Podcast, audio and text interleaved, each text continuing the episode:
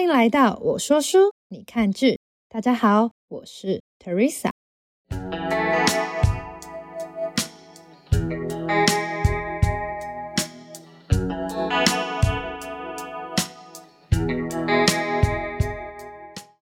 在正式开始节目之前，我们先来介绍一下这个节目在做什么好了。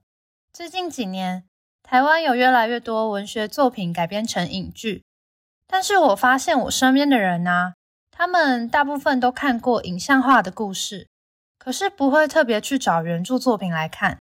有的呢，甚至还不知道那些是改编的作品。而我自己是那种两种作品都会看的人，平常呢。其实也蛮热衷在分析两个版本有什么不同的地方，所以我想说，我可以借由这个节目跟大家分享、介绍，还有比较一下改编前后的作品。希望听完之后，可以让你们对这个故事有新的认识。当然啦，如果也可以因为这样让你们增加阅读原著的兴趣，那就太好了。好，那我们就赶快开始吧。第一集呢，要介绍的是曹丽娟的《童女之舞》。从节目标题“两个女生可不可以做爱”，应该就可以大概看出来说，这个作品主要是在讲女性之间的同性情感吧。这篇小说呢，最早是在西元一九九一年刊登于《联合报》上，获得了《联合报》第十三届短篇小说的首奖，被称为。女同志圈必读的文学作品，稍微介绍一下作者曹丽娟。她西元一九六零年生于台湾彰化，淡江大学中文系毕业。在《童女之舞》之后呢，她也创作了其他的作品，一直到一九九九年，把这些作品集结在一起出版，书名也叫做《童女之舞》。但因为书里面的四篇全部都是同志题材的小说。所以曹丽娟有被问到说：“那你会不会因为这样就被定型了啊？”她当时的回答，我个人是觉得蛮感动的。她说：“和同性恋者在主流社会的被定位相比，小说作者个人所被加诸的框架并不算什么。那时候的社会啊，女同志三个字甚至还没有被普遍的使用，所以我觉得她可以用这个管道替女同志发声。”是很棒的一件事情。那现在到了说故事时间。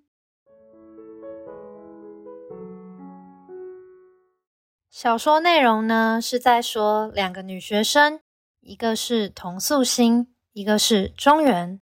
他们在十六岁的夏天相遇相识，成为形影不离的关系，就像作者在书里面形容的那样。两个同班又搭同一路公车的女孩，如何结成死党，毫不传奇。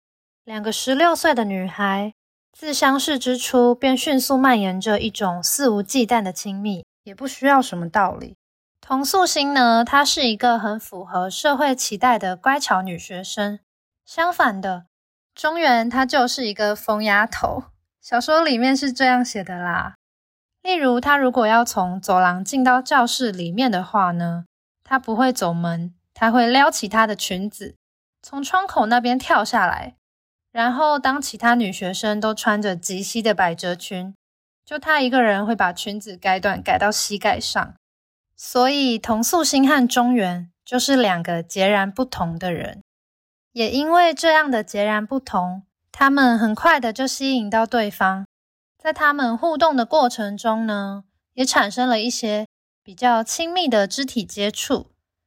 就是中原在每天跟童素心见完面，要离开道别的时候，会在童素心的眉心轻轻的吻一下。两个人平常走路也都牵着手。然而，这样的截然不同，也开始让童素心感到委屈。有一次，他说：“我觉得自己像个傻子，我根本不会打球。”我不会游泳，我的个子那么矮，头发那么短，裙子那么长，我跟他完全是两个世界的人。他就放开中原的手，跟他说：“我们不要在一起了，我跟你不一样，好别扭。”这是他们的第一次分开。两个人重新和好之后，有一次，中原骑着脚踏车载着童素心，童素心的目光刚好看到的是中原的背。中原那一天穿着白衬衫，里面的内衣隐约可以看到。童素心那时候才恍然大悟：啊，我和中原都是不折不扣的女生，即使我们穿胸罩的方式不一样。即使我们来月经的时间不一样，我个人的解读呢，我会觉得说，前面童素心在闹别扭的时候，是因为分不清友情跟爱情，所以他觉得很困惑。可是现在呢，他才意识到，哎，我们都是女生哎，那一个女生可以喜欢另一个女生到什么程度啊？我觉得他是陷在这个疑问之中了。接下来中原就转学了。这是他们的第二次分开，这个分分合合的模式呢，就这样一直持续到了大一的寒假。中原突然跑来找童素心，原来中原认识了一个大他七岁的男生。中原开始学会抽烟，跑过应招站，还接触过大妈，甚至她还怀孕了。庄园说：“我是因为很好奇，我不知道男生跟女生有什么不一样。”做了以后才晓得，做爱很简单，不过可能还有一些别的什么吧。比方说，我在想，两个女生能不能做爱？这句话就是我们的标题，也可以说是这个作品的核心问题。我们后面再来讨论一下它背后有什么意思。隔天呢，童素心就陪着中原去堕胎了。接着，童素心开始和学长谈着不知道算不算恋爱的恋爱。而中原考上大学，平均半学期就换一个交往的对象，男生女生都有。中原会带着每一个对象，踩着童素心的宿舍后山那条小路去见他。有一次，中原的某任女友跟中原分手之后，跑来找童素心哭诉。童素心只和他说。中原那个人，你还不懂吗？要跟他在一起，就要有他那种本事。就算跟他一直下去又怎样？你想过没有？做一辈子蕾丝边呐，你不苦不累不怕？别傻了，中原的新欢可是个男的。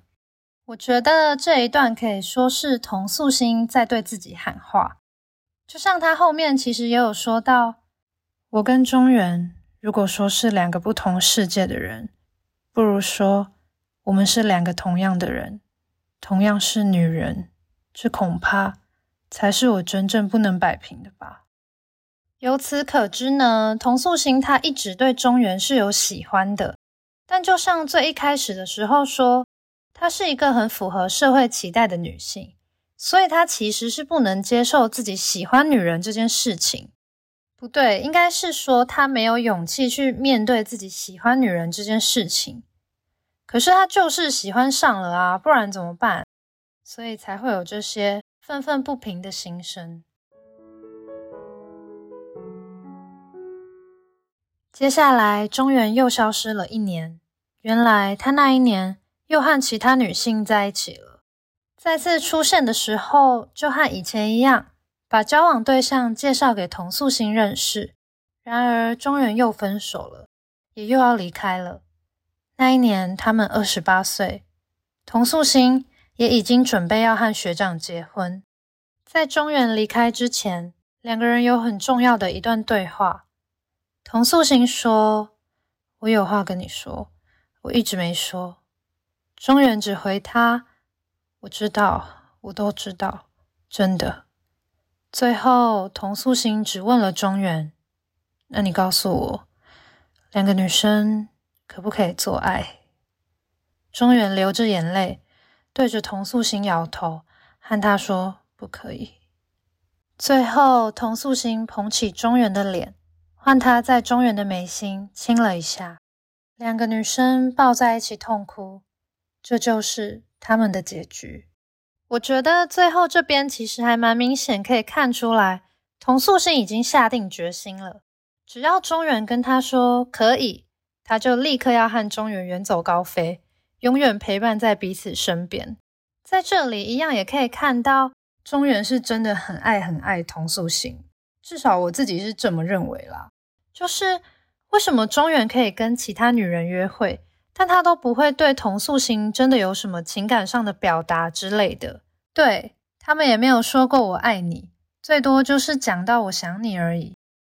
应该是因为中原也知道童素心是一个最开始说的嘛，符合社会期待的女性。就她是一个很守规矩的人，中原很珍惜她，不会因为说哦我很喜欢你，所以我就一定要跟你在一起。因为他也知道同性恋在那个时候啊是一条很辛苦的路，这么做都是为了要保护同素心。总而言之呢，我觉得他们两个的感情真的非常的动人，虽然好像也没有真的在一起，没有什么轰轰烈烈，哎不对，应该算蛮轰轰烈烈的。反正他们之间的回忆啊，连我一个路人都觉得哦，好珍贵，很美好。最重要的是，作者又把童素心的情感啊、情绪啊、心情的转变写得非常好，你会不自觉的跟着他一起困惑、一起犹豫，又一起难过，就是看完会让你感到很深刻。接下来我们介绍一下改编的作品。是由曹瑞元导演在二零零二年改编在公视人生剧展上映的电视电影，名字一样叫做《童女之舞》。那什么是电视电影呢？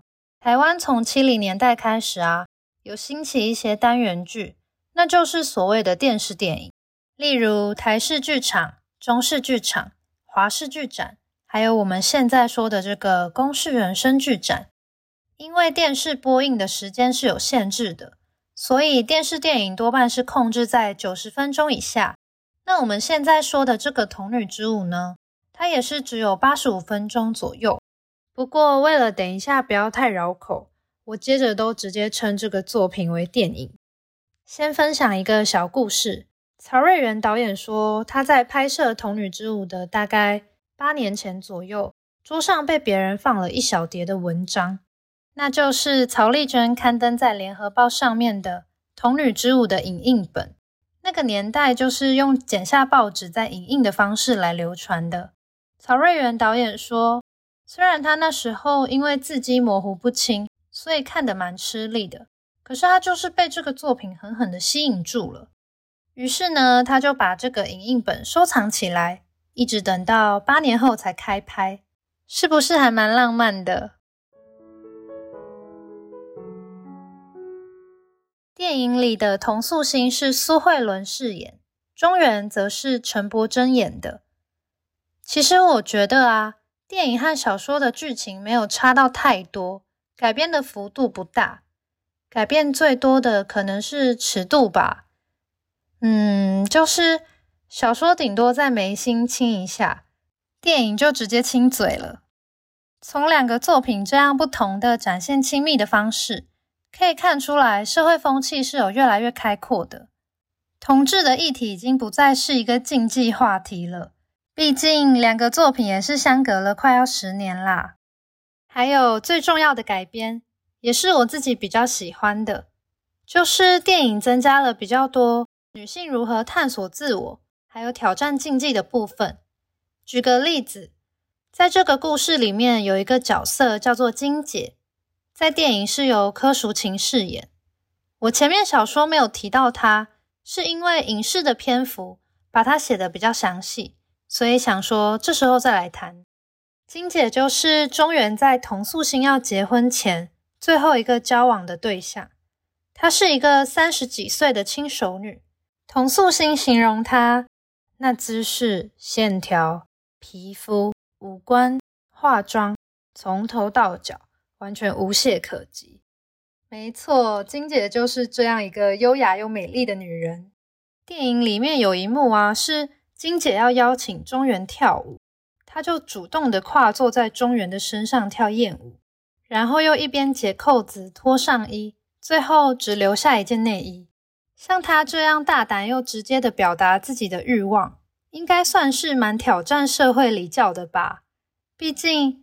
女性在情欲啊、情感的表达上面，不是很常被教导说不可以主动，不能说，不能表现出来吗？现在已经没有了啦，应该吧？对，反正甚至还有处女情节这种，都是在局限女性情欲的展现。但金姐突破这个框架，证明说，哎，女性也可以拥有资格主动追求情欲的满足啊！我觉得这个改编还蛮好的。再来，还有一些背景上面的设定不一样的地方。原本小说设定的地点是在南台湾，但是电影把他们写在了花莲女中。然后小说里其实没有对童素心的家庭背景有什么描述，可是电影里面就多了爸爸妈妈，然后妈妈身体不太好，对。所以我觉得这两点加起来，应该是导演想要塑造一个对童素心来说。更为保守的环境吧，让他更不容易的去挑战世俗规范。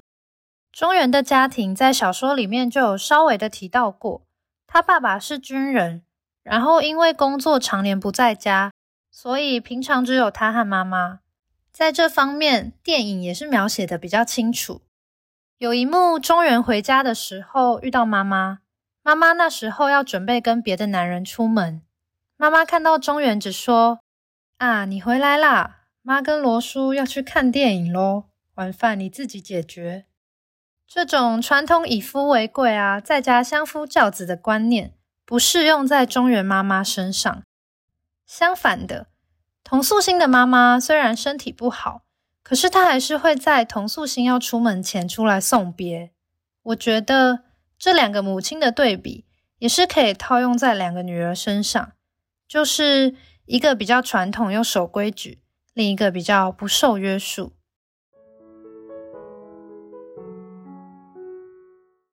还有一个不同的地方是结局。先说一下原著的童女之舞啊，因为我有看过其他的同志小说，所以我觉得这篇相比其他，其实还蛮励志的。就是其他可能会有一些受到异性恋的压迫、被歧视。然后可能自杀、精神失常这种比较令人难过的部分，但是这个作品它不质疑也不强调异性恋体制下同志遭受了什么歧视，或者是被贴了标签，也不太有什么批评出现呢。就拿中原怀孕，然后又被迫堕胎来说，如果是我的话，我应该是会大力的批评那个男的有多烂，多么的不负责任吧。类似这种部分啦，作者都是冷静的交代了事情的经过，之后就不会再碰触更多了。他就是很单纯的在讲两个女生之间的感情，虽然最后他们还是没有在一起，但是在电影里啊，演完小说里面他们分道扬镳的结局之后呢，导演有特别放了一幕，童素心穿着婚纱，牵着穿着西装的中原。两个人漂浮在城市的上空。我自己那时候看到这幕，我觉得说，哎，还不错啊，还蛮带给人希望的。就好像两个女生结婚这件事情，仿佛不久之后就可以成真了。但是我后来有去看了一下别人的心得，有人说他觉得这种童话般的场景是象征着这一份幸福，好像要脱离现实的引力才有可能成真。哎，怎么跟我想的差这么多？所以我觉得这就是有趣的地方啦。一样的画面，但是每个人的解读不一样。就像这样，我看完会觉得这是一个比较乐观的电影，但人家看完就啊，怎么这么悲观？接着呢，我想要再补充一下故事里面的一些隐喻。第一个是浅紫色的玫瑰。我很喜欢作者在小说里面对他的形容。他说：“偏红不对，偏蓝不对，偏亮不对，偏暗也不对。”我觉得有两种解释，其中一种呢是可以说他们两个之间的情愫啊，介于那一种暧昧的地带，就是他们之间要怎么去定义这个东西很暧昧，因为有现实的因素，所以我们不能再进一步。可是我要诚实的面对自己的内心啊，那我也做不到退后一步，就是一直处在这种不上不下的关系里。还有另一个解释，我觉得就是作者对于性向的看法。嗯，前面小说有写到说，这种浅紫色不是染剂比例的问题，也不是色层顺序的问题，那绝对无法控制。就像是作者认为性向不是因为基因或是什么来控制的，那是天生的。还有一个部分是，中原考上大学之后，跟童素心建立了一种新的默契。中原会偷偷的在童素心的宿舍留下巧克力、香水、乳液、口红。童素心呢，则是会送给中原沈从文和鲁迅的盗版书。当时化妆品还没有开放进口，中国作家的作品也没有解禁，借由这些禁止的东西，仿佛也是在象征着说。他们两个之间同性的情感是不被允许的。最后呢，我们说一下故事里面的核心问题：两个女生可不可以做爱？我觉得作者写下这句话啊，他不是真的在好奇这个答案，而是想要表达说，两个女生做了爱之后呢，同志有未来吗？未来在哪里？这个感觉才是作者希望大家要去思考的事情。节目的尾声，再补充一下，《童女之舞》的小说还蛮特别的一点是，它有三个版本，经历了三个世代。